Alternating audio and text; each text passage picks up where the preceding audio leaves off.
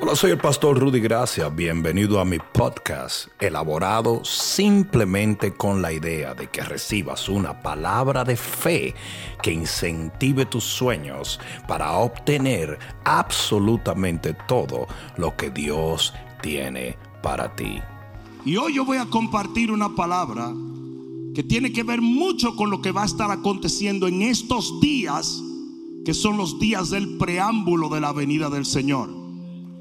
Libro de Génesis capítulo 18 versículo 1. Libro de Génesis capítulo 18 versículo 1. Mira lo que dice la palabra de Dios. Y los varones se levantaron de allí y miraron hacia Sodoma. Y Abraham iba con ellos acompañándolos.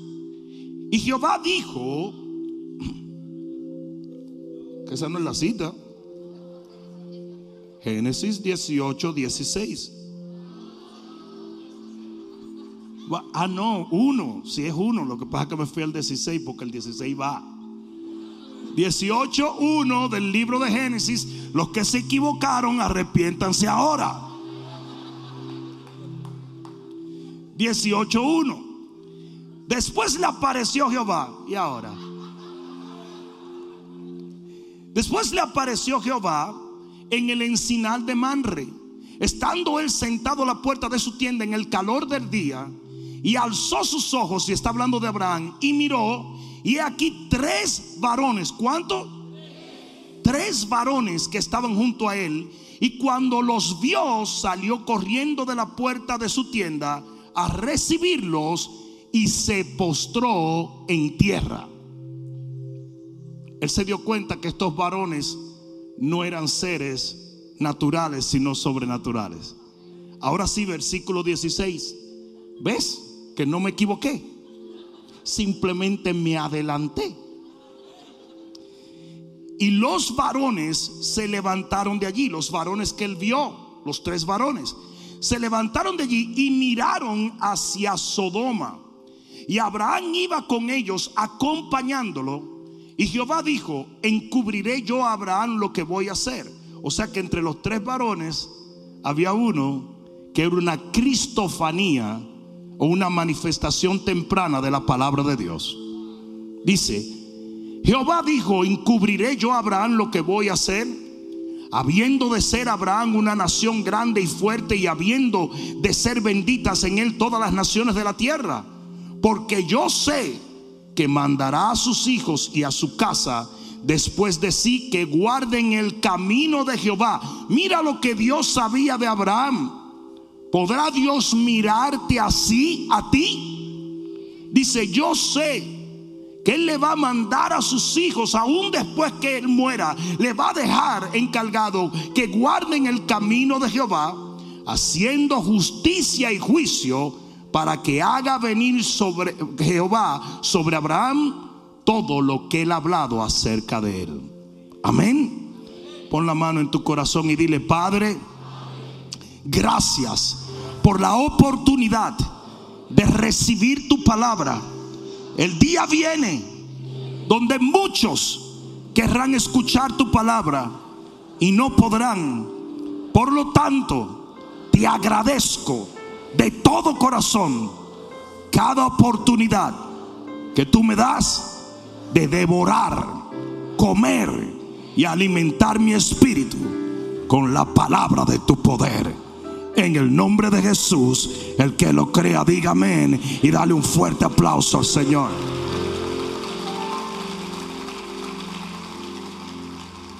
Siéntate un momento, yo voy a hablarles a ustedes de caminando con los ángeles. Esto que acabamos de leer nos enseña que Abraham recibe tres varones y uno de ellos no era un ángel, uno de ellos era una manifestación temprana de la palabra de Dios. En otras palabras, era Jesús, pero no podemos llamarle Jesús porque sería teológicamente erróneo, porque Jesús es el verbo hecho carne. ¿Me están entendiendo? Pero era lo que se llama una cristofanía. Quiere decir que era Jesús porque Jesús siempre fue, pero estaba manifestándose no como un hombre, sino como un ser divino. ¿Están entendiendo eso? Ahora bien, ¿quiénes eran los otros dos? Los otros dos eran ángeles. Y la Biblia afirma aquí que Abraham caminó con ellos, habló con ellos, comió con ellos y pasó un buen tiempo. Porque eso es importante en este momento. Porque Jesús dijo que los postreros días serían como los días de Sodoma y Gomorra. Yo creo que antes que Cristo venga van a caminar ángeles al lado de nosotros y vamos a ver milagros, señales, prodigios. Este tiempo en el cual estamos viviendo va a sufrir una invasión angelical en la tierra. Y eso es importante que tú lo entiendas. ¿Por qué? Porque hay mucha gente que le habló a ángeles y estuvo en contacto con ángeles y no se dio cuenta de quiénes eran ellos por no tener su discernimiento agudizado. Y hoy yo voy a abrirte el discernimiento porque yo estoy seguro como que el día es día y la noche es noche que vamos a empezar a ver ángeles caminando entre nosotros. Y dile al que está a tu lado, es para ti, papá. Díselo, eso es para ti. Es más, yo le voy a decir una cosa. En esta tierra va a haber demonios caminando visiblemente. La Biblia dice que en la gran tribulación serán liberados los demonios que están presos en el abismo y que van a caminar en la tierra. Y es más, el libro de Apocalipsis capítulo 12 y versículo 7, búscalo allí, Apocalipsis 12, 7. Solamente estoy poniendo una base de lo que quiero hablar. Apocalipsis 12, 7. Mira lo que dice la palabra de Dios. Y esto lo hemos leído en otra ocasión. Dice, después hubo una gran batalla en el cielo. Miguel y sus ángeles luchaban contra el dragón y luchaba el dragón y sus ángeles pero no prevalecieron. ¿Cuántos ustedes saben que siempre Dios termina tomando control de todo? Ni se halló ya lugar para ellos en el cielo o en las, los lugares celestiales. Acuérdense que el enemigo está en una parte de la atmósfera. Hay tres cielos. ¿Me están escuchando? Primero está la atmósfera que tú puedes ver. Después está el universo. Y después está el tercer cielo, que es una dimensión gigantesca, mucho más vasta que el mismo universo, porque la Biblia dice que el universo no puede contener la gloria de Jehová. Y Jehová vive en el tercer cielo. O sea, esto es una dimensión espiritual muy vasta. ¿Alguien me está escuchando? Escucha esto.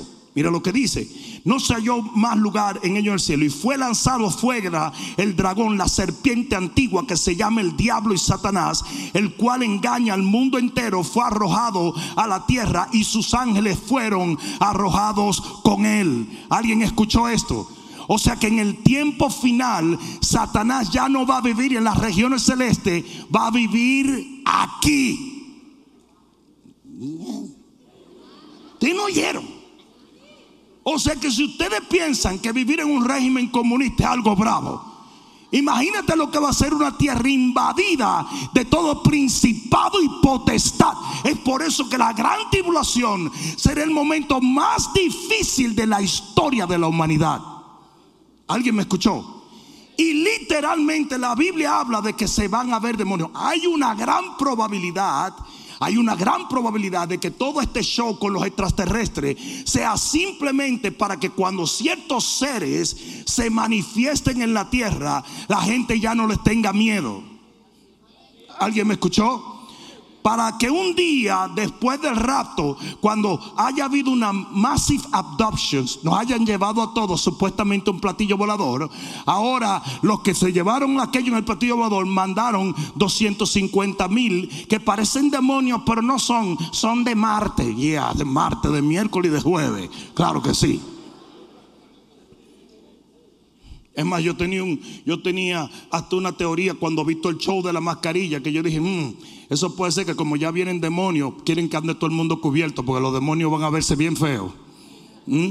Pero la realidad es que viene una invasión de demonios, principados, potestades, jerarquías de la maldad que van a caminar en las calles, van a destruirlo todo. Pero, alguien diga pero. Pero viene una invasión de ángeles también para la gloria de Dios. Alguien va a tener que decir amén aquí. Yo dije, viene una invasión de ángeles. Y nosotros hemos sido llamados a caminar entre esos ángeles. ¿Alguien me está escuchando? Hemos sido llamados a caminar entre esos ángeles. Por lo tanto, yo te voy a dar unas cuantas verdades bíblicas rapidito a manera de grosso modo para poder entrar en materia. ¿Está bien? ¿Está bien? Ok, aquí va. Cosas generales de, los, de los ángeles. Los ángeles son seres creados. ¿Me escucharon? son seres creados y fueron creados para nunca morir. Por eso fue que los ángeles se comparan con las estrellas del cielo.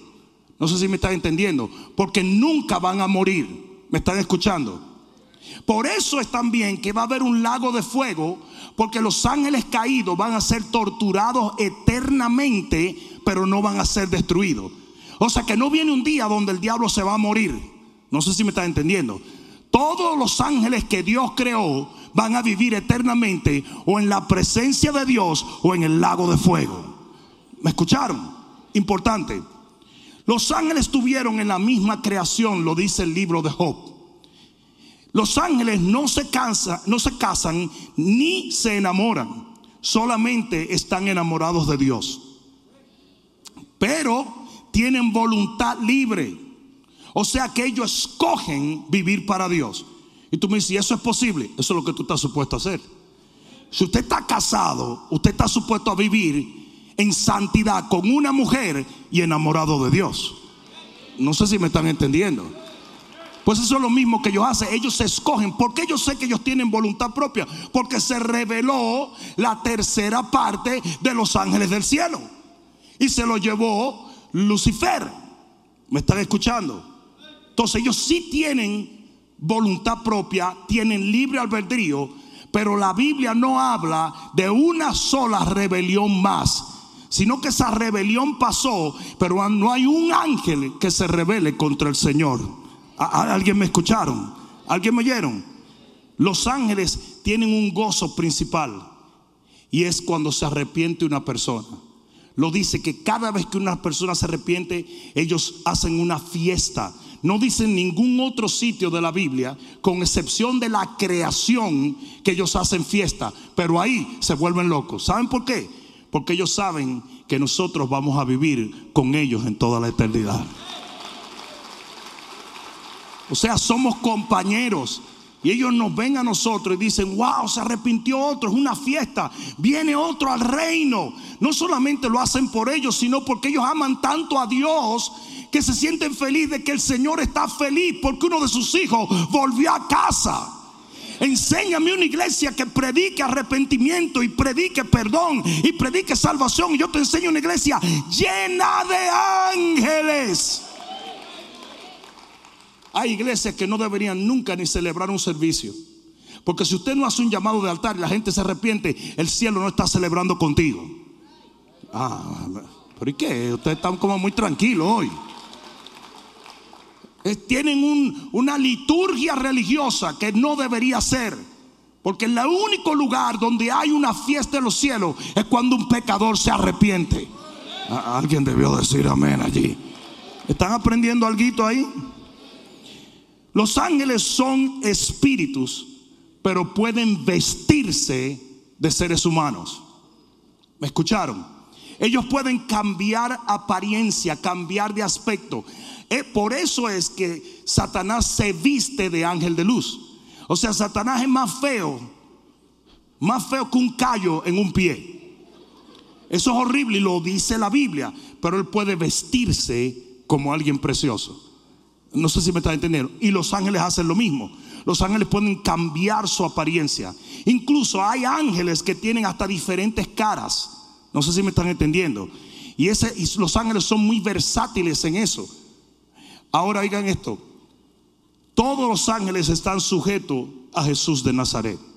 Primera de Pedro 3:22. No, te- no me estoy deteniendo porque estas son cosas generales. Los ángeles no son omniscientes, no son omnipresentes y no son omnipotentes. Eso solamente lo es Dios. Yo dije, eso solamente lo es Dios. En Daniel capítulo 10 tuvieron que fajarse a pelear y duraron 21 días batallando porque no son omnipotentes. ¿Me están entendiendo? En el Salmo 68, 17 dice que la cantidad de ángeles que hay, oigan esto, supera mucho más a la cantidad de seres humanos que ha habido a través de toda la historia. Los seres humanos son millones de millones, los ángeles son millares de millares. Y cuando la Biblia usa millares de millares, por lo menos se regocijó alguien, como que eh, me gustó ese wow, me gustó ese wow. Pero es que yo le estoy dando comida espiritual. Ustedes cuando van a comerse un taco, ustedes hacen, ofrécome, Dios bendiga el ground beef, ¿verdad que sí? Pues agarre, gocese también cuando esté comiendo palabra. Amén. Y más si está en tribulación. Porque la Biblia dice, yo, yo, yo me gozo de ver a aquellos que reciben la palabra en medio de la tribulación con gozo.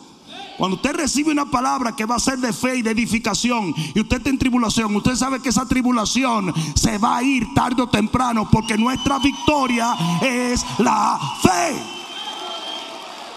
Y la palabra produce fe. Entonces los ángeles son incontables. Nadie en la Biblia se atrevió a contar los ángeles porque son demasiado. Mucho más que los seres humanos. Los seres humanos se cuentan en millones y millones. Los ángeles se cuentan en millares de millares. Y la Biblia cuando dice millares de millares significa sin límite. Y ellos estaban primero que nosotros. ¿Me escucharon? Pero Dios lo hizo por paquetes. Es interesante que de tantos ángeles que hay, la Biblia solamente menciona el nombre de tres. Tres ángeles solamente. Por ahí anda una teoría de que el ángel Rafael, eso es un invento de los brujos. La Biblia no habla de eso, eso es mentira.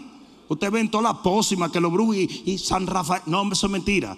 La Biblia solamente menciona el nombre de tres ángeles: Miguel, Gabriel y Lucero. No la cantante, Lucero, que después se convirtió en Lucifer. Ahora bien, es interesante y aquí quiero que entiendan. A mí me parece, a mí me parece que ahí están los tres títulos principales de los ángeles. Digo que me parece porque hay una discrepancia en Gabriel, pero mira, Miguel es un arcángel. Arcángel significa the chief, el jefe, el mero mero. Pero quiero que sepan que él no es el único. En Daniel capítulo 10 dice que él era uno de los arcángeles.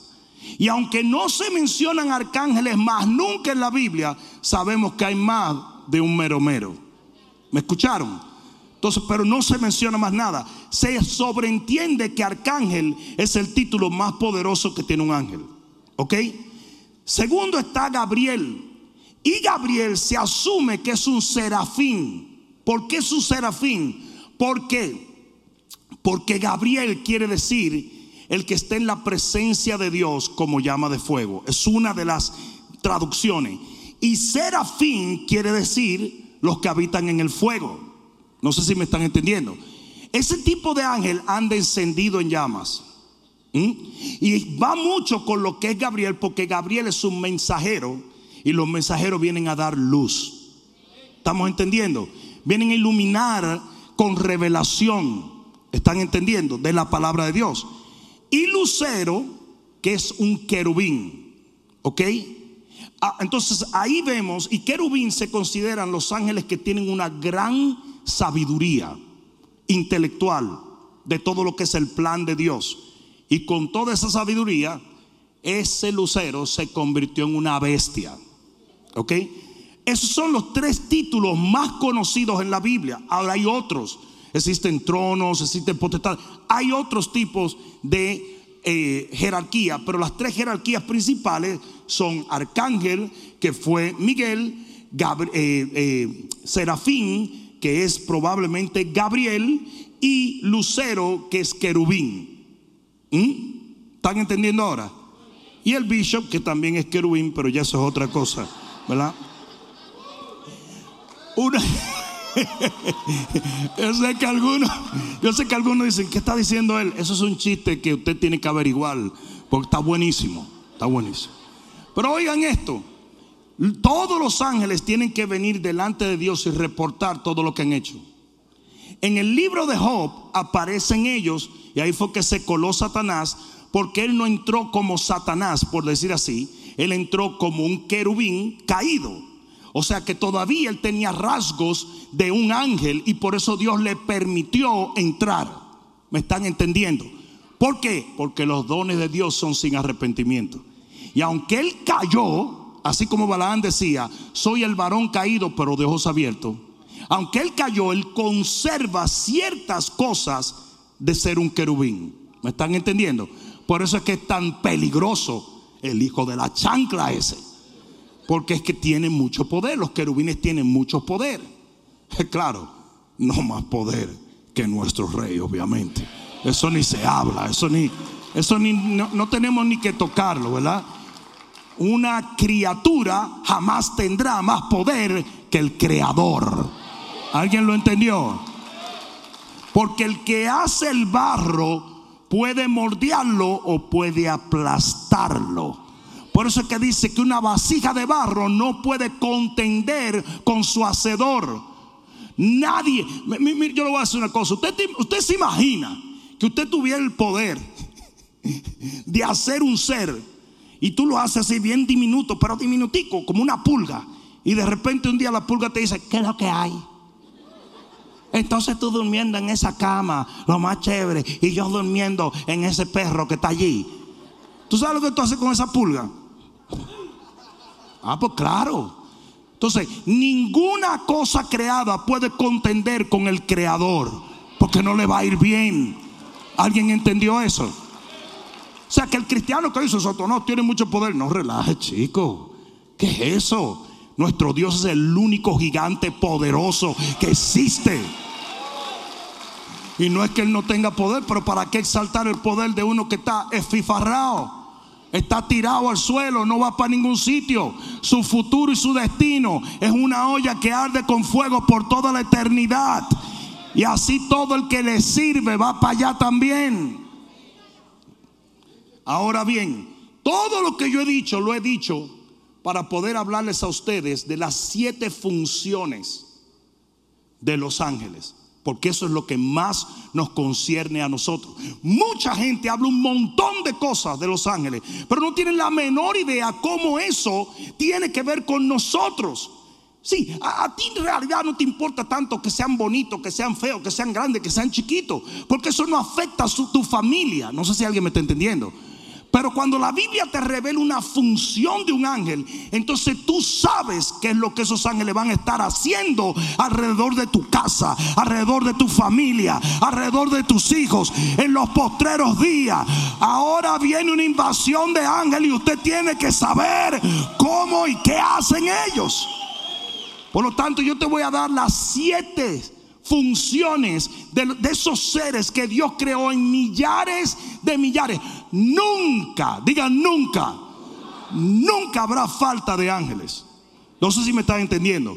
Por cada demonio o por cada ángel caído, acuérdense que fue la tercera parte del cielo. Por cada ángel caído, calcúlalo, calcúlalo, ponle un número a la tercera parte, que te dé la gana, un billón, un trillón, y súmale después el resto y te vas a dar cuenta que por cada ángel caído hay millones de ángeles para la gloria de Dios. Amén. Entonces, la gente tiene que entender todas estas cosas. Hay siete funciones de los ángeles. Y les voy a decir el por qué yo estoy hablando de esto. Porque estoy convencido de que ya están caminando entre nosotros. Y de que pronto vamos a empezar a ver muchas manifestaciones y tú tienes que aprender a identificar esas manifestaciones. Amén. Número uno, la primera función de los ángeles son ministros. Digan ministros.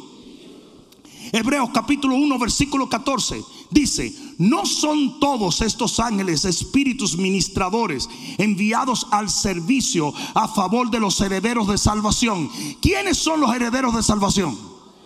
Lo voy a preguntar otra. ¿Quiénes son los herederos de salvación? Una vez más, ¿quiénes son los herederos de salvación? Entonces, por esa herencia de redención, los ángeles fueron creados para ministrarte a ti. ¿Qué quiere decir ministrar? La palabra ministrar viene del griego leitorgikos. No se preocupen que usted no habla griego ni yo tampoco. Pero para estudiar la palabra es importante saberlo. Porque leitorgikos quiere decir servidor. Pero espera esto. Quiere decir servidor, pero cuando dice al servicio, esa no es la palabra leugorquicos, sino la palabra diaconía. ¿Y de dónde viene la palabra diaconía? De diácono. Entonces mira lo que quiere decir diaconía. El que suple para la comida y la sirve. ¿No me escucharon? Eso es lo que quiere decir diaconía. Suple la comida. Porque libro de los hechos, los primeros diáconos Hechos capítulo 6 dice que las mesas de las viudas estaban siendo descuidadas y de repente se levantan siete varones y lo escogen la gente, hombres de fe y de poder y ellos comenzaron a cocinar y a servir las mesas de las viudas. Y ustedes me dicen, pero ¿por qué tú me estás hablando de eso? Porque es lo mismo que los ángeles hacen con nosotros. Cuando a ti te haga falta algo, el ángel lo va a suplir, material o espiritualmente. Es su trabajo. ¿Alguien me está escuchando? ¿Cuántos de ustedes, algunos de ustedes han tenido una, una provisión sobrenatural? De repente el negocio que no se iba a dar se dio. De repente encontraste algo en tu casa y dijiste, ¿y dónde estaba este dinero? A mí me ha pasado constantemente a través de los años. Literalmente yo encuentro dinero en todo sitio. ¿En serio? Y después acusan a uno a los pastores. Ah, porque, la verdad es que yo encuentro, cada vez que yo necesito, aparece. Es impresionante. Y en los momentos donde tú has tenido una necesidad y te ha provisto el Señor sin que tú salgas a pedir, eso es un ángel que viene y como si te cocinara. Y eso fue lo que hizo en Primera de Reyes capítulo 19 versículo 5. Dice que Elías estaba cansado y el ángel vino y, y le cocinó. Y dice que le dio de comer. Y luego le dijo, duérmete papá. Miren qué cosa más hermosa. le dijo, duérmete. Y Elías se durmió. Y el ángel le dijo, ya levántate chico. Pero ya habían pasado unas horas, ¿ok? Pues no estaba bebiendo, chico. Él estaba durmiendo, reposando. Son, son, dos cosas diferentes. Le dijo, levántate. Y le tenía otra comidita. ¿Qué le parece a ustedes que eso le pase a ustedes y a tu familia? Oh, la abuela llegó. ¿Y por qué? Aquí hay como un pollo, tres batatas, arroz con gandules, pionono, picadillo, papas. ¿Y qué es esto? Yo no sé por qué la abuela no está aquí. ¿Te imaginas? Cuando Elías se despierta, después de comer y descansar, él le hace otra comida, la tenía lista y le da la comida y se vuelve a dormir Elías. Y él vuelve y lo levanta a la hora que tenía que levantarlo. ¿Alguna vez ustedes han tenido algo importante y de repente algo te levanta? Eso es un ángel. Eso es un ángel. Es un ángel, literalmente. No puede ser una coincidencia. Bueno, en tu vida puede ser una coincidencia. Yo no digo que no. Pero en una gran mayoría los ángeles siempre despiertan a la gente. Yo tenía un amigo que hace, hace, un poco de tiempo se dañaron los detectores de dióxido, de dióxido de carbono, se dañaron los monitores y algo pasó con un escape de algo y estaba eso regado por toda la casa y él se había tomado una pastilla para dormir y no oía a los niños vomitando y tosiendo, los niños pequeños de él y de repente siente que alguien le dice, levántate y saca a tu familia de aquí. Y él lo oyó, se puso en pie, agarró a sus muchachos, salió para afuera y ninguno de ellos sufrió daño. Cuando vinieron los del rescue, le dijeron 15 minutos más y hubieran muerto todos. ¿Cuántos de ustedes saben que Dios es maravilloso? Ahora bien, ese ángel le cocina a Elías la comida exacta y la cantidad exacta, lo cual a mí me hace entender que los ángeles saben cómo tú te sientes y lo que tú necesitas y lo que tú tienes que comer y cuándo tienes que actuar y cuándo te tienes que... Ustedes no están oyendo, parece. Parece que alguien está empezando a sentir que no estamos solos, ¿verdad? Ellos saben cómo te sientes. Ellos saben lo que tú necesitas. No sé si alguien me está entendiendo. No fue como que Elías se despertó y dijo, chico, pero ese taco que tú me diste me dejó topado. No, no, no, no. Fue la comida exacta, el tipo de comida, en la manera correcta. Todo eso fríamente calculado por un ser angelical. Alguien diga amén.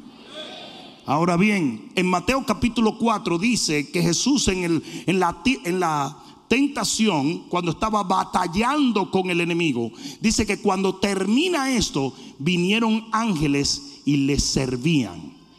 en el original griego, allí la palabra servir es diacon, ¿cómo es? Diaconía. Quiere decir que hay una gran probabilidad, como él estaba ayunando, que los ángeles le cocinaron una comidita. ¿A no le gustaría comer un morito de ángel? Mm.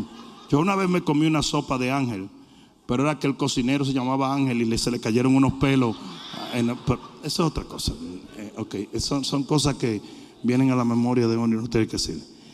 En Getsemaní, Jesús recibe un ángel y cuando el ángel le pone la mano en el hombro, fuerza sobrenatural entró en él. Dice que lo fortaleció. Hay momentos en la vida de los individuos que un ángel viene, lo toca y le pasa fuerza. ¿Alguien me está escuchando? O sea que la provisión no viene solamente por vía de cosas naturales, sino que viene por vía de cosas espirituales sobrenaturales. Ha habido momentos donde tú has estado desplomado y de repente un ángel te toca y te da la fuerza. Alguien debió decir amén. Alguien debió decir amén. Yo, yo, me acuerdo cuando Ramón me contó su testimonio que tuvo COVID. Y Ramón me dijo que hubiera un momento donde él dijo, se acabó todo.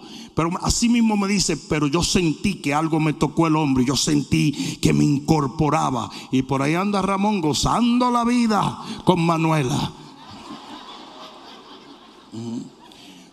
¿Alguna vez ustedes han estado tan enfermos, tan enfermos que no pueden hacer nada y de repente ustedes sienten como que algo pasó? usualmente pasa después de la medianoche. Y eso se pone bien bravo. O usted han tenido un familiar que de repente se empeora todo a las 12 de la noche, una de la mañana, y tú comienzas a orar y de repente como que algo pasa y todo se mejora y la persona se levanta. Esos son ángeles que tocan el hombro de esa persona y le dan una fuerza para superar todo. Dile que está a tu lado. No estamos solos. La segunda función de los ángeles es mensajeros. Son mensajeros. El mismo nombre lo dice. En hebreo ángel quiere decir malach. En griego, que es como se escribió el Nuevo Testamento, quiere decir angelus. Que ambos quieren decir emisario, heraldo, enviado o correo. Una de las funciones principales de los ángeles es llevar un mensaje o una revelación de la palabra de Dios. Y ustedes dirán, ¿y cómo lo hacen? De 55 mil maneras. Ellos lo van a hacer de cualquier manera con tal de que tú lo entiendas. ¿Alguien me está oyendo? Con tal de que tú recibas el mensaje. A veces lo van a hacer muy dramáticamente, a veces lo van a hacer con un susurro, pero de que te van a hablar, te van a hablar. ¿Me escucharon? Mira cómo llega el ángel Gabriel y le habló directamente a María. Para los que dicen, ¿y de qué están hablando? Él le habló a María. Le dijo, mira, tú vas a tener un niño, no te preocupes, te van a decir, tranquilo, con Josecito vamos a hablar. No te apures. Todo esto está taken care of. ¿Mm? Y después ese mismo ángel fue donde Zacarías, el esposo de Elizabeth, y le dijo, yo, tú vas a tener un hijo también. ¿Qué? La vieja chueca de mi esposa va a tener un hijo. Sí, papá. Así le dijo. O sea que los ángeles siempre revelan algo que tú no sabes.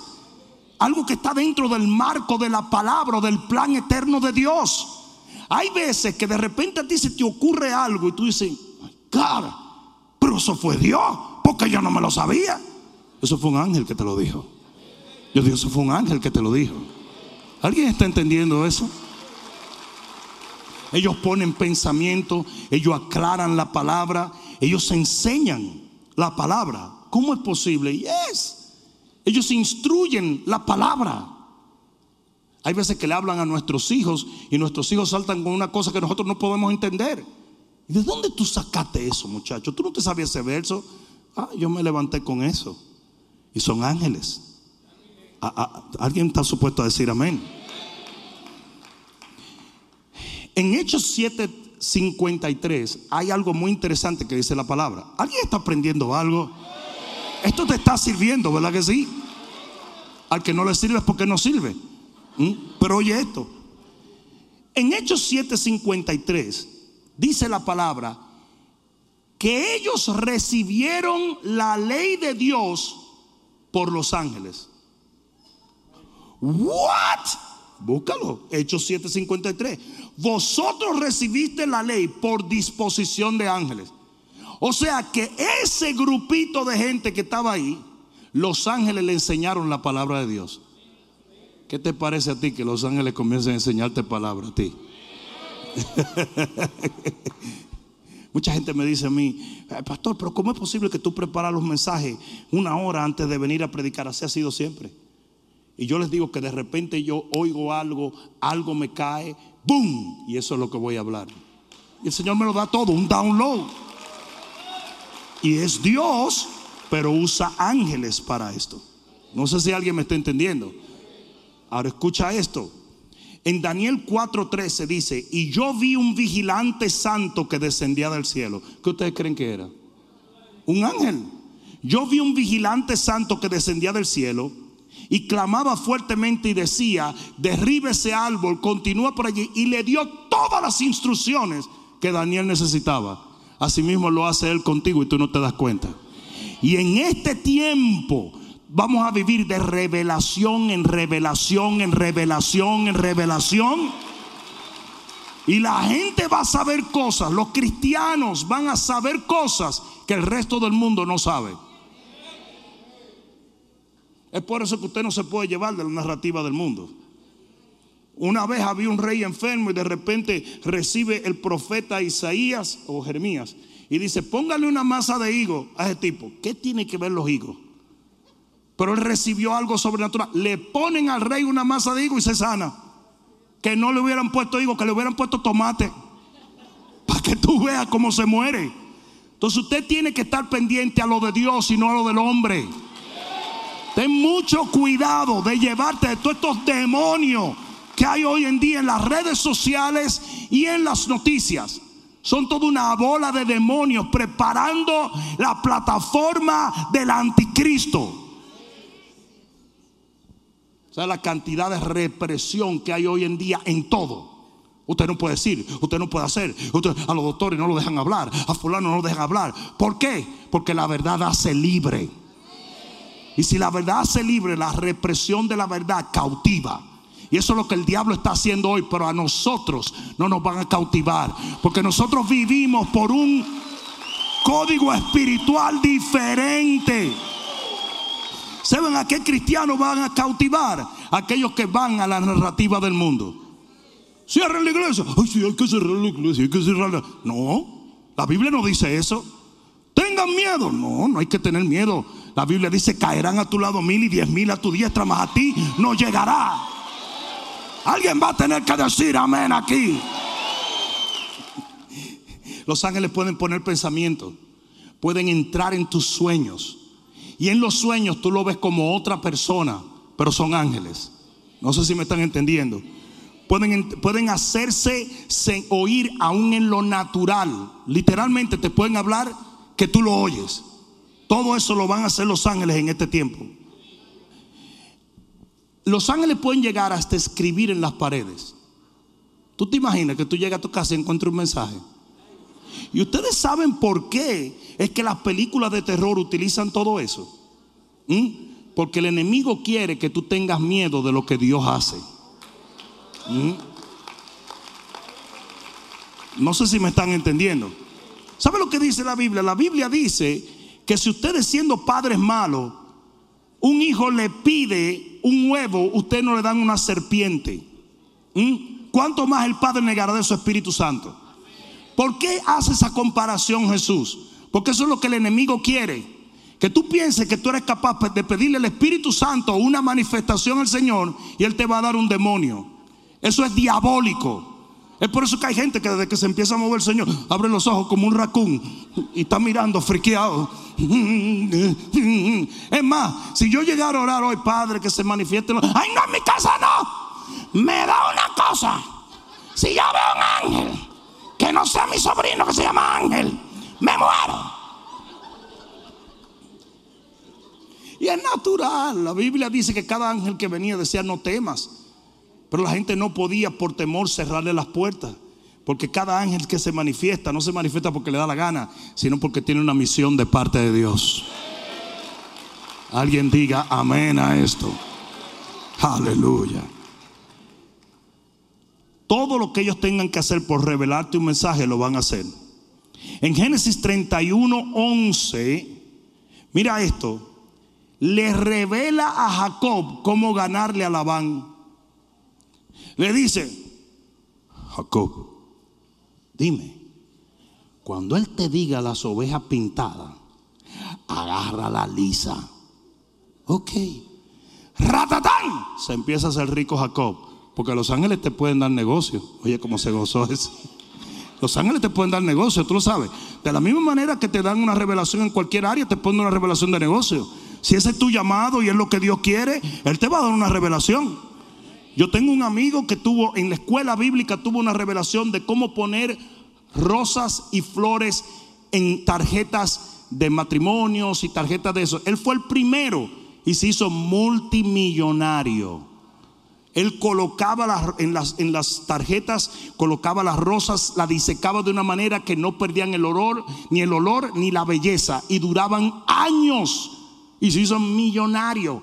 Y es uno de los hombres que más misioneros mandó a India para la gloria de Dios. Ah, ah, ah. ¿Cuántos ustedes saben que Dios lo puede hacer contigo, contigo, contigo, contigo, con todos ustedes? Si ese es tu llamado, Dios lo hace. Amén. ¿Sí o no? Entonces él le reveló a Labán, mira, si él te dice las pintadas, agarra las lisas. Y después Labán le cambia y el ángel vuelve y se le aparece a Jacob y le dice, ahora agarra la pintadita. Y Labán decía, pero ¿qué es esto? No entiendo.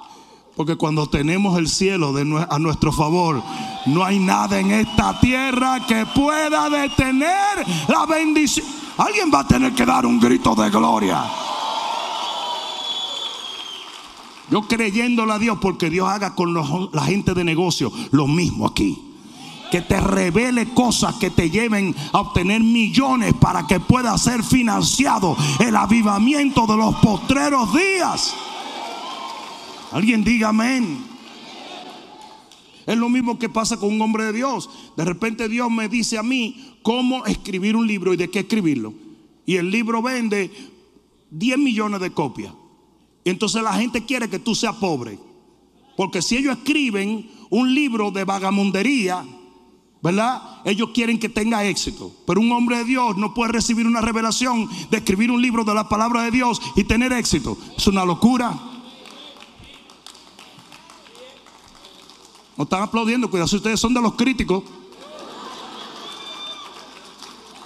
Ah, pues claro. No sé si alguien me está entendiendo. Porque lo que pasa en la iglesia cristiana es que a veces el único éxito que es de Dios es el tuyo. Uno hablando de ángeles aquí se está revolteando la cosa. Tres, la tercera cualidad de los ángeles o función es justicieros.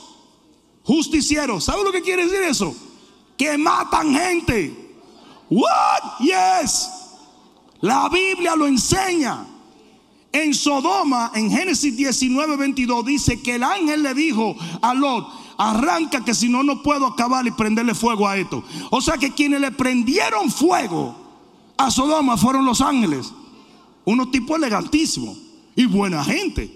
Cuando entraron a Sodoma, los patolocos esos querían esos tipos. Decían, echa para acá, vamos para allí, para la discoteca. Donde, eso era lo que ellos querían, porque eran unos tipos elegantes.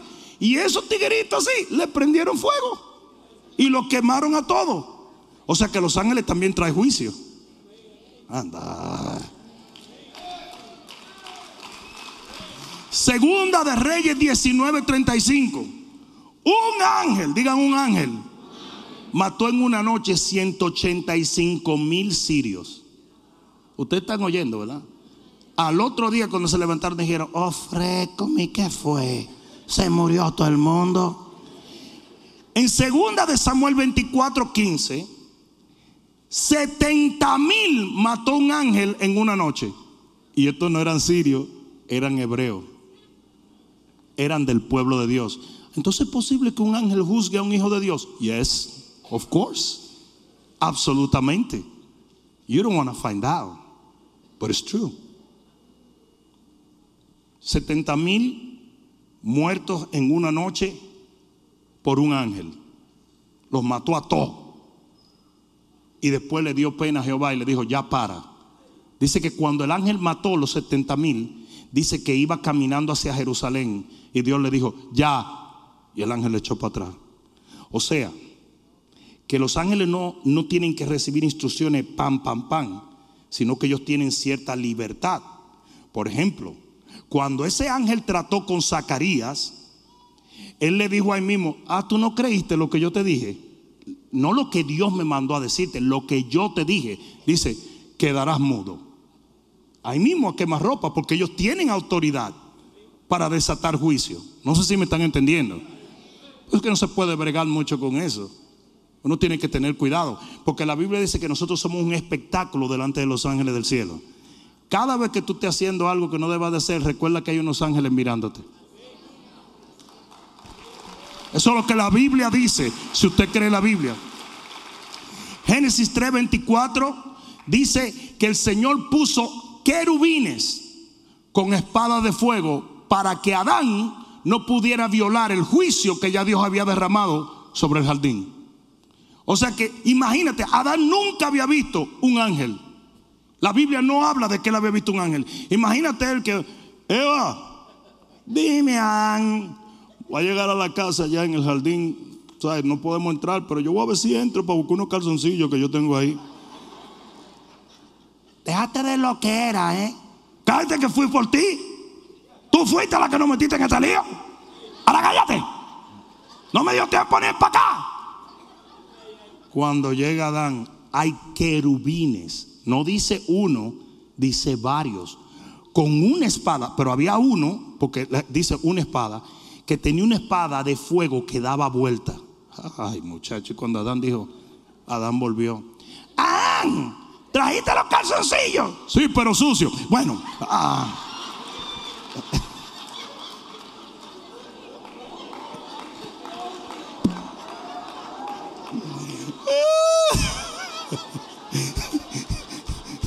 Lávamelo, Eva, que fue que me dio un susto con eso. Ahí había una de fuego artificiales y cosas. Muchacha, imagínate que un querubín es tan fuerte que había un solo querubín para cuidar todas las piedras de oro de, preciosas del Señor, que era lucero.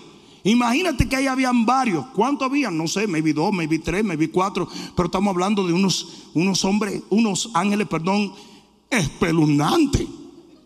¿Me están entendiendo? Y todo para cuidar un juicio que ya Dios había dado. Entonces los ángeles sí son justicieros. Amén. Número 22, 22. El ángel que se pone delante del asna de Balaán dice que se puso con una espada y venía a darle guiso. Y si Dios no le tiene un poquito de misericordia a Balaán como nos lo tiene a nosotros, ese ángel lo hubiera picado como en Benijana. Dice que el burro vio al ángel Y dice que se espantó tanto que no sabía cómo actuar. Pero como Balaán tenía los ojos cerrados, porque eso es lo que pasa con nosotros y por eso yo estoy tratando de que la palabra te abra los ojos. Como Balaán tenía los ojos cerrados, los ojos espirituales no estaban despiertos, no entendía lo que el burro estaba haciendo. Y le daba al burro y le daba al burro y el burro se volteó y le dice, "Ah, ¿va a seguir?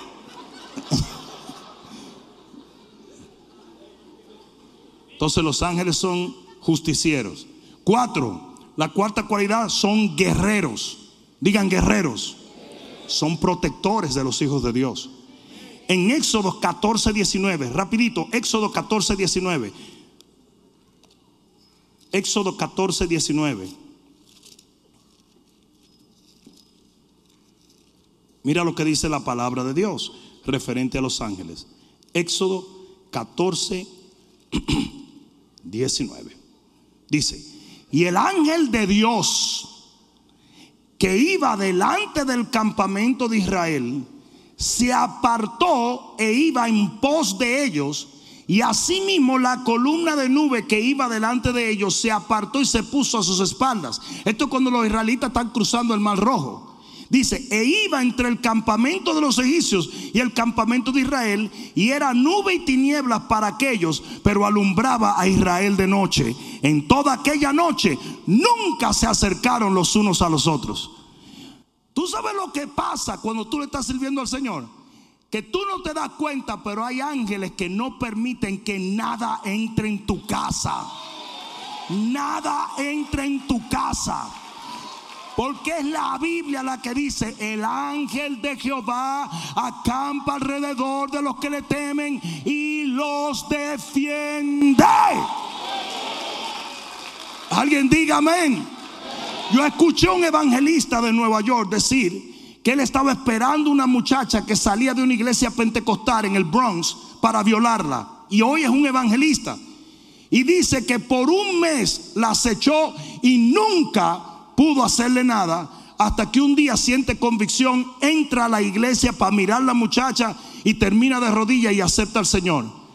Y desde ese día él nunca más vio los guardaespaldas que ella tenía y le preguntó un día, ¿y esos guardaespaldas que siempre te llevaban hasta la estación del tren?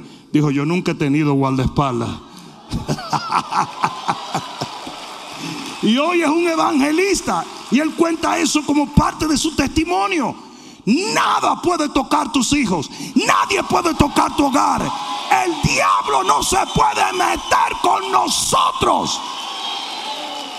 Porque no se dormirá ni se adormecerá el que guarda a Israel.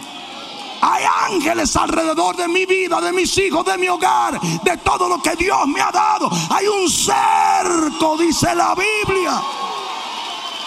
Ni Satanás puede cruzar ese cerco. Se lo dijo al Señor, le digo, tú has cercado a Job con y todo lo que él tiene, todo lo tuyo está cercado. Todo lo tuyo está, si tú eres un hijo de Dios y caminas en la luz del Señor, lo tuyo está bajo llave. Di amén si tú lo crees. Lo que entra ahí es por voluntad de Dios y más nada. Alguien diga amén. Señores, yo, yo he tenido momentos donde en mi casa yo siempre vivo en algún monte. Porque como nosotros los pastores tenemos tantas relaciones, cuando tú te vas a la casa, tú lo que quieres oír es grillito y vaina de esa. Pero como yo vivo metido en un monte, siempre hay todo tipo de animales. Y hay de vez en cuando animalitos que cruzan la línea. Pues tú sabes cómo yo lo hago. Yo oro por ellos. Señores, miren, encuentro las serpientes quemadas en el suelo. Dios le da un guacatazo. Los racunes los mando y se van.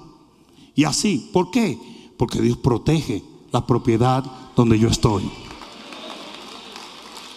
Y son los ángeles. Yo dije, son los ángeles. ¿Alguien le está sirviendo esto? Ese ángel no permitió que los egipcios se acercaran a los hijos de Dios. En Salmo 37, 7 es donde dice que el ángel de Jehová campa alrededor de los que le temen y los defiende. Y la palabra defiende es el hebreo halatz, que quiere decir librar, arrebatar, rescatar, llevar con agresividad y confrontar a favor de. Usted no tiene que preocuparse cuando usted le sirve al Señor. El ángel de Jehová te arranca de ahí y confronta lo que venga detrás de ti. O eso es lo que dice la Biblia. Números 31, 3.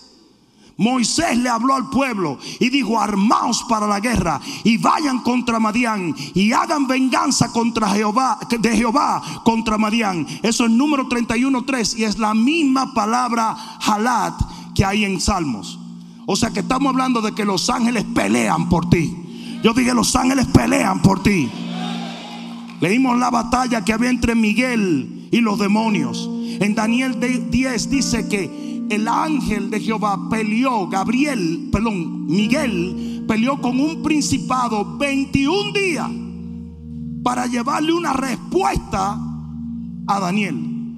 Y le dijo, porque no te paraste de orar. Porque desde el primer día me enviaron, pero estuve peleando. Yo vine a traerte. Es por eso que usted no puede orar hasta que usted no reciba, dejar de orar hasta que usted no reciba el milagro de Dios. Ustedes han visto a la gente que dice, yo, yo voy a orar por tres días. No, usted ora hasta que Cristo venga. Usted ora hasta que pase el milagro.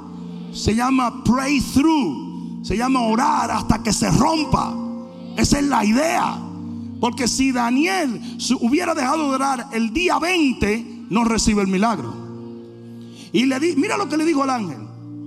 Aquí está tu milagro Ahora me voy porque tengo que pelear con el príncipe de Grecia. O sea que los ángeles están batallando todo el tiempo por la agenda del Cordero de Dios. ¿Qué tú te crees? Que todos estos babosos de Washington que están desafiando al Señor no le está esperando la suya. Tranquilo, Jehová es el Rey de Reyes, el Señor de Señores. Todo el que se ha atrevido a desafiar a Dios, como fue el, el, fallecido presidente de Venezuela, ¿ah? se atrevió a desafiar a Dios. Dime dónde está Cuomito. ¿Dónde está Cuomito que dijo, no fue Dios el que tumbó la pandemia? Pita para afuera. Ustedes saben el único virus que está muerto de los Beatles, John Lennon. Porque él dijo, somos más grandes que Jesucristo. Y vino un tipo y le dio un plomazo. Porque usted no se mete con Jehová. Los ángeles están cuidando lo que es de Dios y son celosos.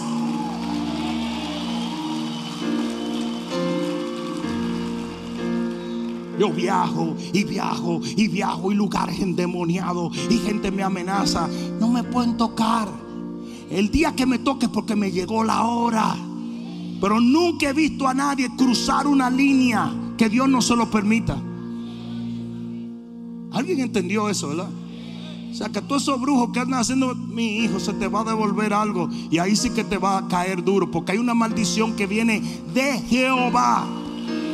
Esa no te la quita ningún Beliel, ni Bulucán, ni Bububulú. Nada de eso te quita eso. Porque Jehová es Dios soberano en los cielos, en la tierra y aún debajo de la tierra. Ante el nombre de Jesús se tiene que doblar toda rodilla. Aleluya. ¿Cuánto ustedes le dan gloria a Dios que tenemos a los ángeles de nuestra parte? Cuando un ángel puede matar casi 200 mil personas en lo que tú echas una siesta en la noche, usted tiene que saber que son seres muy poderosos. Ah, alguien diga esto. Alguien diga amén. No solamente eso, señores, sino que los ángeles pueden trabajar con nosotros en una batalla. Jueces capítulo 5, versículo 20, que fue la batalla contra Cisara. Mira lo que dice. Dice, y desde los cielos pelearon con nosotros en contra de Cisara, los ángeles, que le llaman estrellas en muchas veces. Las estrellas pelearon desde el cielo contra Cisara mientras nosotros peleábamos. ¿Tú sabes lo que pasa? Que hay veces que tú estás batallando algo en la tierra y los ángeles lo están batallando a nivel espiritual. Tal y como yo te dije, Daniel orando y ayunando y los ángeles batallando en el espíritu. ¿Alguien está entendiendo? ¿Alguien está entendiendo? ¿Dónde están las centinelas? Centinela, todas tienen que estar bendiciendo ustedes, ¿verdad que sí? Porque es así. Mientras ustedes oran, centinela, mientras ustedes interceden, el cielo se está conmocionando a favor de la intercesión. Hacemos lo que es de la tierra, pero ellos hacen lo que es del cielo. Dile al que está a tu lado, eso es para ti, papá. Cinco. ¿Todavía quieren aprender un poquito más? La quinta función de los ángeles transporte. What? Yes. En Lucas 16, 19, Lucas 16, 19, rapidito, rapidito. Mira lo que dice la palabra, Lucas 16, 19. Pero yo no había oído eso, pues lo vas a oír ahora. ¿Estás allí? 16, 19 del libro de Lucas. Esta, Biblia me la agarró la Gigi tiene ciertas averías. Pero a la mamá no le gusta que yo diga que Gigi es tremenda. Por lo tanto digo que es una niña despierta. Pero casi desvelada. Eso es lo más lindo que hay en el mundo. Yo le digo, moléstame, debarátame, escúpeme arriba, haz lo que tú quieras. Pero dice 16, 19 del libro de, Lucas. Ahí es que estamos, ¿verdad? Yo estoy como dando muchas vueltas. Ah, ¿Qué fue lo que dije? 16, 19 del libro de Lucas. Había un hombre rico que se vestía de púrpura y de lino fino y hacía cada día banquete con esplendidez.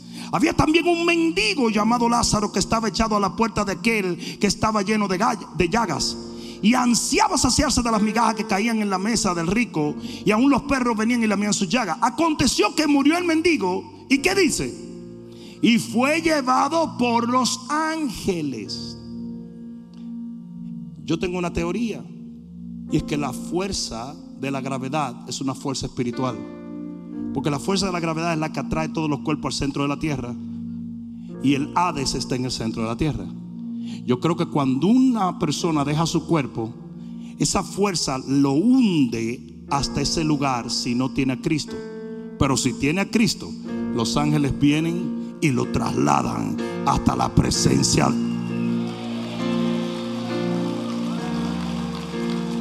Ah, no se preocupen, que eso no es como Uber. Eso no es de que, ay, pero cuidado si cancelan los ángeles míos. No, a Dios no se le pasa una, ¿no?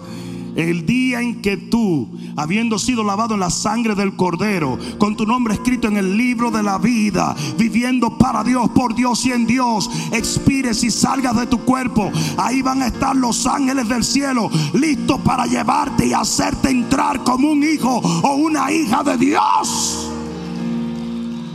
Y no vimos eso en la vida de Elías. No vinieron gente de a caballo y carros de fuego a buscarlo. ¿Sí o no? Y cuando Eliseo tuvo el problema que vio en el monte, ¿qué fue lo que vio? Gente, carro de fuego y gente de a caballo, porque esos son los ángeles. Y los ángeles vinieron y se llevaron a Elías. ¿Se lo llevaron a dónde? ¿Ustedes creen que se lo llevaron a Disney? No se lo llevaron a la presencia de Dios. Pues eso mismo pasa. Los ángeles transportan los hijos de Dios el día en que mueren. Mira, tan tal es que en Salmo 18:10 dice que Jehová mismo, y me imagino que allí significa una cristofanía también, voló en las alas de un querubín.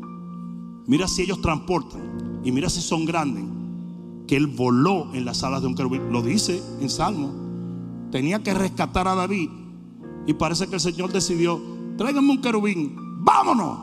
Y arrancaron por ahí y acabaron con todo el mundo, rescataron a David. O sea, o sea que los ángeles transportan la gente de Dios. En, en Génesis 19, 16 dice que agarraron por la mano a Lot y a su familia y lo pusieron afuera de Sodoma. Léelo, léelo. Lo agarraron por la mano y lo pusieron afuera. O sea, que va a haber momentos donde la gente es transportada de un lugar a otro por un ángel. ¿Mm? Y eso es lo que pasaba con Elías. Cuando estaban buscando a Elías, ¿Qué le dijeron los otros? A lo mejor el Señor lo agarró y lo tiró en un monte. Porque Elías volaba de un sitio a otro, desaparecía. No sé si alguien me está entendiendo. Y eso es bíblico. Yo dije es bíblico. Para que no digan, ¿qué, ¿qué es eso? Bueno, pues todo eso está en la Biblia. Los ángeles transportan. Y yo creo que en los postreros días se va a ver mucha transportación en muchos lugares. Seis, los ángeles son adoradores. Isaías capítulo 6 dice que cuando se abren los cielos, Isaías ve un grupo de ángeles que constantemente alrededor del trono de Jehová decían, santo, santo, santo, y volvían santo, santo, y volvían santo, santo, santo. Cuando los ángeles no nos están ministrando a nosotros, lo están ministrando a Dios. Hay una equivocación que dice, no, pero esos son ángeles especiales. No, porque Dios nunca quiere papagayos. Dios quiere que todo el que lo adora, lo adora de su voluntad. Entonces lo que yo entiendo es que ángeles entran en la presencia, adoran y luego van y hacen una misión y entra otro ángel y adora y así los ángeles se pasan dando gloria a Dios como debería ser nuestra vida, que salimos del santuario pero entramos, salimos y entramos. ¿Alguien entiende eso? En Job capítulo 38, versículo 7. Ya vamos a terminar, pero yo creo que aprendimos bastante hoy. Job capítulo 38, versículo 7. Mira lo que dice. ¿Estás allí? Dice, o vamos a leer en, en el 4. Dice, ¿dónde estabas tú cuando yo fundaba la tierra? Le está diciendo Dios a Job. Dice, házmelo saber si tienes inteligencia. ¿Quién ordenó sus medidas si tú lo sabes? ¿O quién extendió sobre ella cordel? ¿Sobre qué están fundadas las bases del mundo? Y dice aquí, ¿o quién puso su piedra angular? Cuando alababan todas las estrellas del alba. No está hablando de estrellas, está hablando de ángeles. Ese es uno de los nombres de los ángeles del cielo. Dice, y se regocijaban todos los hijos de Dios. El hombre no había sido creado. Ahí estaba hablando de los ángeles del cielo. Oye lo que te voy a decir. Cada vez que Dios hacía algo, los ángeles hacían, gloria a Dios, maravilloso, bendito es el Señor. Ustedes no están oyendo lo que yo estoy diciendo. Ustedes no están oyendo lo que yo estoy diciendo a través de toda la creación. Cuando el Señor creó los mares, cuando creó los planetas, cuando creó los árboles, los ángeles estaban alabando y dando gloria a Dios. Así deberíamos ser nosotros, que no paramos de darle gloria al Rey por todo lo que Él está haciendo y lo que hará. ¿Alguien entendió eso? ¿Sabías tú que cada vez que tú alabas al Señor, te llenas del Espíritu Santo. ¿Quién sabía eso? ¿Quién sabía eso? ¿Quién lo sabía? ¿Por qué cuando tú empiezas a alabar a Dios como que tú sientes que se enciende algo? Como que tú dices, ah, ay, ay, ay, ¿Ah? ¿Por qué? Prueba a orar. Prueba a orar, pero orar, tú tienes que orar como tú ves Netflix. No, no tanto, ¿verdad? Pero usted tiene que darle duro. Y mira lo que dice la Biblia en Efesios capítulo 7. Tú quieres ser embriagado con el, espíritu, con el vino en el cual no hay disolución. El Espíritu Santo, sé lleno del Espíritu. Dice, alábalo con salmos en el corazón.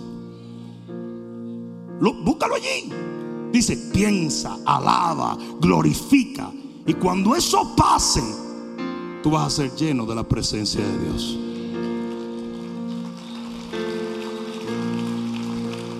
¿Por qué ustedes creen que nosotros los pastores no necesitamos un equipo de alabanza? Nosotros no necesitamos un equipo de alabanza. Porque no es a nosotros que nos lavan. ¿Ustedes saben lo que necesitan los pastores? Les digo, un tañedor. ¿Y qué es un tañedor? Un tañedor era un individuo tan lleno de la presencia de Dios cuando tocaba, que tú sabes lo que pasaba, caía la presencia sobre los profetas. Y los profetas andaban con un tañedor. Mucha gente cree que Eliseo pidió una, un tamborín, una pandereta. No, el tañedor era un tipo. Y dice que Eliseo mandó a buscar un tañedor Y cuando él empieza a tocar, dice, y la mano de Jehová vino sobre el profeta y profetizó. Lo que se necesita es gente que desprenda la presencia de Dios. No chulería. ¿Me están oyendo? No chulería. Es por eso que hay tanta iglesia que están putrefactas en la alabanza, porque lo que tienen es un montón de artistas de rock. Eso no hace, mira, en esa iglesia no se sana ni un mosquito con diarrea, porque lo que usted necesita es un tañedor. Ah, puede haber un, un, grupo que es un tañedor. O puede haber un solo tipo que tiene una unción que cuando arranca el cielo se mete en la tierra y se fue todo por ahí. No sé si me están oyendo. Ahora hay cantantes cristianos que son de entretenimiento cristiano. No los culpen tampoco, pero esa no es la función. La función de ellos es que te entretengan. Entonces, usted cuando está eh, limpiando su casa, usted no quiere un tañedor, porque usted va a estar llorando en vez de lavando los platos. ¿Me están entendiendo? Cuando yo monto motocicleta, yo no quiero un tañedor porque me traigo. ¡Ah! ¡A la Me encuentro con el Señor cara a cara. ¿Qué yo oigo cuando estoy montando motocicleta? Rock cristiano. ¿Mm? Claro. Que. Y la motora. Y tú vas con todo como una cosa. ¡Ah! ¡Huépale! Pero cuando usted va a ministrar, usted necesita un tañedor. Gente que desprenda la presencia. Mientras más le alaba, más de la presencia tiene. Y siete, y con esto termino. Gracias por haber esperado un poquito más de lo corriente. Siete, la séptima función de los ángeles es que son guías. Guías. Cuando usted aprende esto, no va a haber un solo momento de indecisión en su vida donde un ángel no lo agarre y le diga, ven, vámonos por aquí, vámonos por aquí. ¿Ustedes me están oyendo? Usted tiene que creer en la guianza espiritual de Dios. Ahora usted no le ora a los ángeles y dice, guíame. No, no, no, no. Usted le ora a Dios y Dios envía ángeles que lo lleven al lugar. Ustedes saben cómo la iglesia en China se reúne. La iglesia que está on the ground. Ellos no dicen dónde se van a reunir porque es muy peligroso. Sino que dicen, nos vemos el domingo y que el Espíritu te revele dónde es la reunión. Y todos llegan a usted.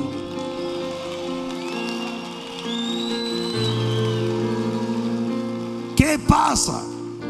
Ahí es donde está el poder. Esa gente está en tanta comunión con el Espíritu. Porque si usted no llega a tener una comunión con el Espíritu, usted aparece en la casa de Chinchimpín. Tú te imaginas tú con tu Biblia tocándole a Chin Chin Pin.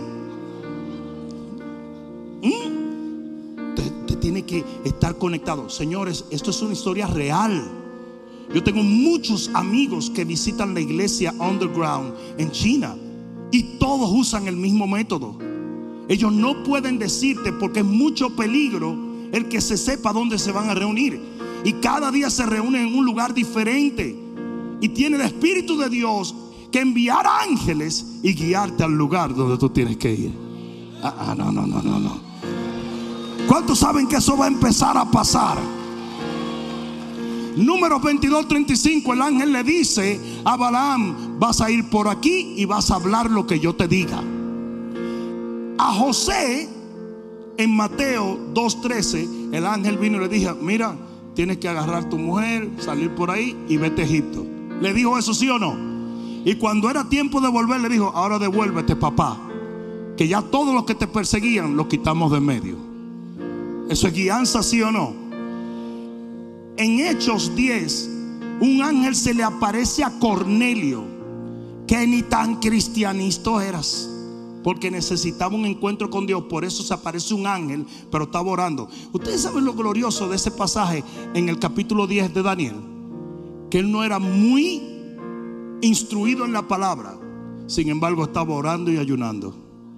Ustedes no oyeron. Oraba, ayunaba y le daba comida a los pobres. Y cuando aparece el ángel le dice, tus oraciones y tu compasión por la gente llegaron delante de Dios. Y por eso Él me envió. Ah, pero ustedes no están oyendo. Lo cual me lleva a un punto. Ustedes saben por qué hay cristianos que no caminan con ángeles. Porque no llevan una vida atractiva para los ángeles.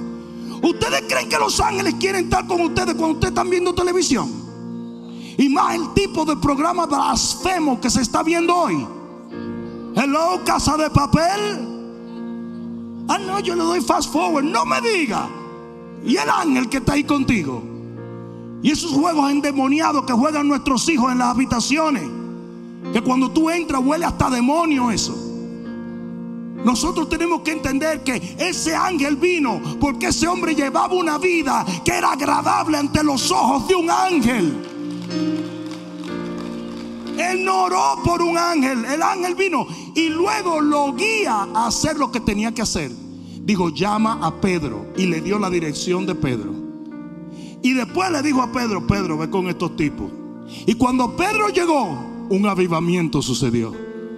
¿Por qué es que no llegamos a los sitios precisos?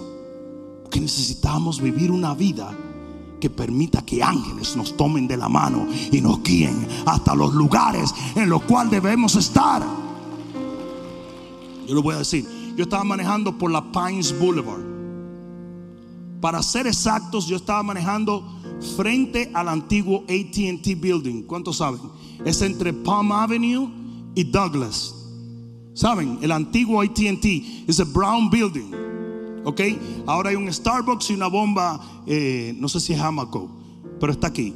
Y cuando yo voy bajando, de inmediato siento una presión en el guía y doblo. Y me meto por esa calle. Vuelvo a sentir una presión en el guía y doblo otra vez. Doblo dos veces más. Y encuentro la esposa de un miembro de la iglesia haciéndole infiel con un tipo estaba saliendo de una casa.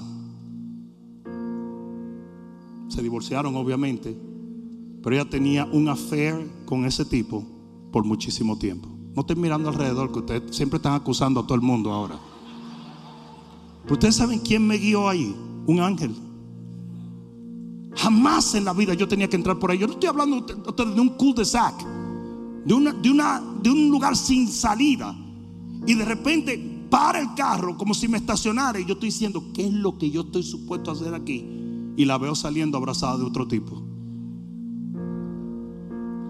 Ángeles tienen que conducir al pueblo a los lugares donde debemos estar.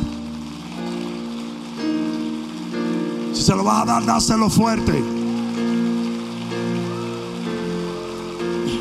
Yo trabajaba como guardia de seguridad en la universidad un law enforcement officer o guachimán en CFNI. Y una noche, de repente, yo siento dejarme guiar. Yo sentí esta cuestión que yo tenía que dejarme guiar. Y yo iba conduciendo el carro de, de, seguridad. Y comienzo a ir a través del campus. Me meto por detrás de un edificio y voy directamente a un lugar y el carro se para. Yo no le puse los frenos, el carro se paró. Y ahí veo un tipo metiéndose por una ventana que pretendía violar una joven de la escuela. Llamé a todos los seguridad y a la policía. En dos minutos llegaron. Ese tipo había violado en el área metropolitana de Dallas nueve mujeres y no lo habían podido encontrar. Y esa noche un ángel salvó la vida de esa muchacha.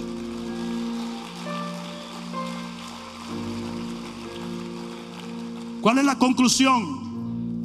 Ahora bien, lo más importante es entender cómo es que los ángeles se mueven. Y con esto termino. Salmo 103, versículo 20. Porque lo peor que sucedería es que como Juan, usted tenga un encuentro con un ángel y comience a adorarlo. Y el mismo ángel le dijo, chico, tú estás más perdido que yo no sé qué. A nosotros no se nos adora. Yo soy un siervo igual que tú. Solamente se adora a Dios. Amén. La idea de yo enseñarle a ustedes los ángeles no es para que lo adoren o sensacionalicen los ángeles, porque los ángeles no son una caricatura.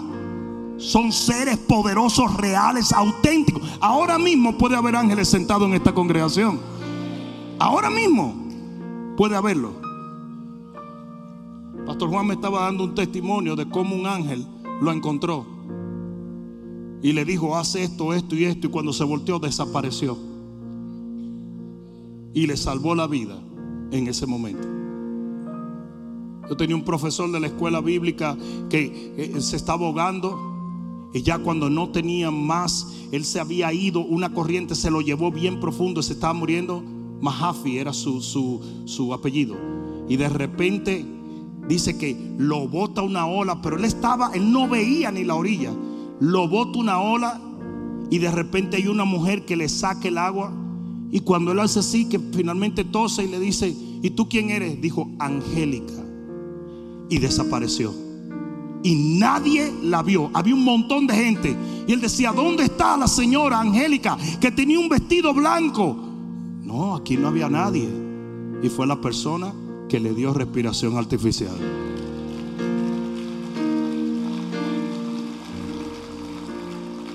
Salmo 103, 20 y con esto termino. Bendecida Jehová vosotros sus ángeles, poderosos en fortaleza, que ejecutáis su palabra obedeciendo la voz de su precepto. ¿Cuántos pueden decir amén a la palabra?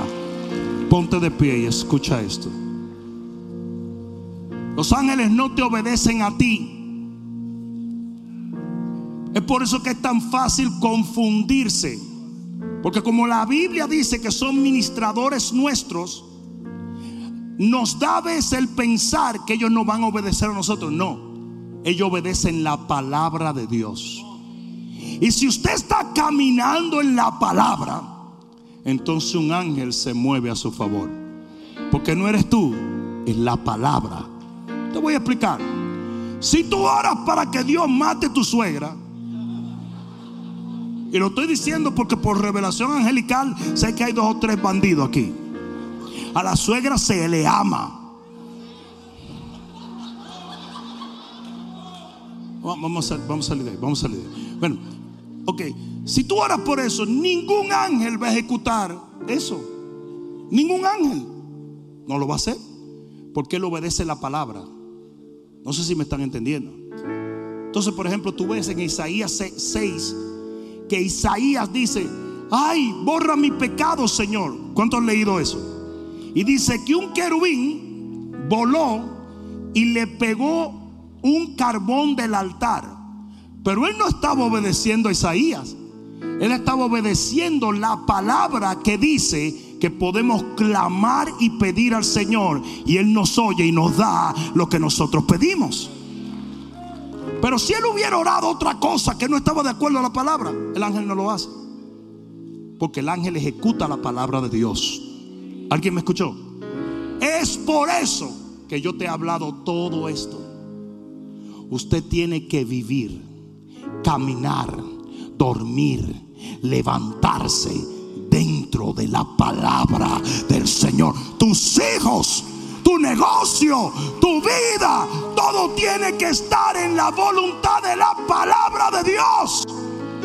Cuando usted está caminando por la palabra, los ángeles lo guían. Por eso era que David decía, lámpara es a mis pies tu palabra. Porque en el mismo libro de Salmos es que dice, los ángeles te llevarán en los brazos para que tu pie no tropiece en piedra. Eso solo pasa en el cristiano que vive en y por la palabra de Dios. Y en estos postreros días, así como Abraham antes de Sodoma y Gomorra caminó con ángeles, yo creo que vamos a caminar con ángeles. Escucha lo que te voy a decir. Recuerda lo que dijo el Señor cuando Abraham estaba caminando con los ángeles. Dijo, voy a revelarle lo que voy a hacer porque sé que no solo él, sino aún sus hijos van a obedecer mi pacto. Ustedes no están oyendo, parece. Ustedes no están oyendo. El día en que Dios te ve obedecer la palabra de Dios, ese día es que los ángeles son desatados a tu favor, a proteger tu familia, a prosperar tu negocio, a abrirte camino. El que se meta contigo, él se mete con los ángeles de Jehová. Yo no sé a quién yo vine a hablarle, pero si es a ti, di amén, amén, amén, amén. Aleluya. Ah, pasa, pasa un momento y déjame orar por ti. Ya se nos fue el tiempo. Pero levanta tus manos allí donde estás. Ven, ven, ven, ven, ven, ven. Gracias, Señor. Gracias, Señor.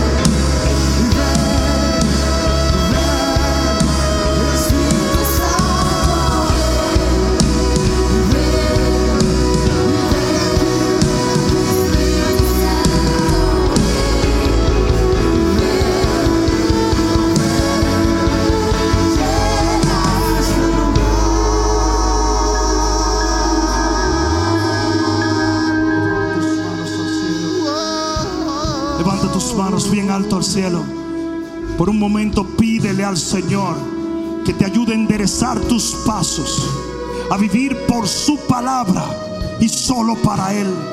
Toma un momento y entra a cuentas con Dios.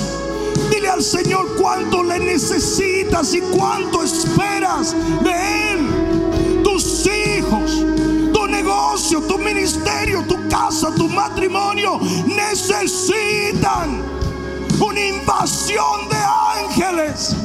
Tú no debes estar solo, tú no debes vivir sola. El Espíritu de Dios quiere y anhela despachar ángeles a tu favor. Que te lleven en los brazos, que no permitan que tú tropieces, que te protejan y guarden a tus hijos. Tus hijos están supuestos a ir con guardaespaldas a la escuela.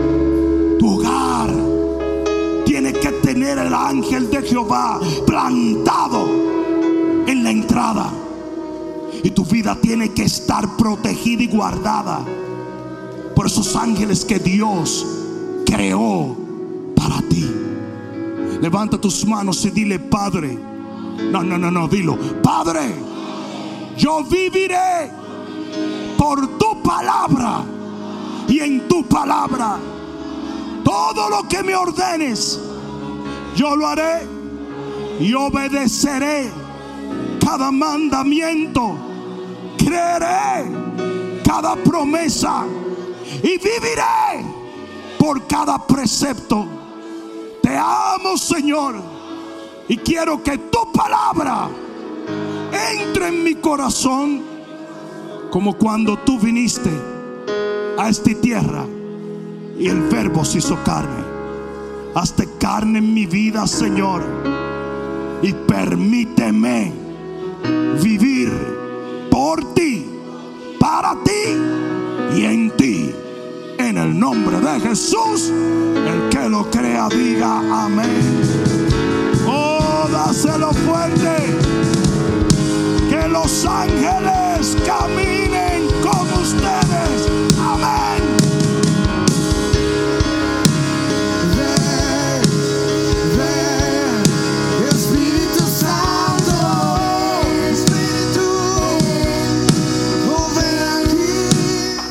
Espero que esta palabra cale profundamente en tu alma y que se convierta en pasos de fe que te permitan llegar al destino que nuestro Señor ha trazado delante de ti y de los tuyos. Dios te bendiga.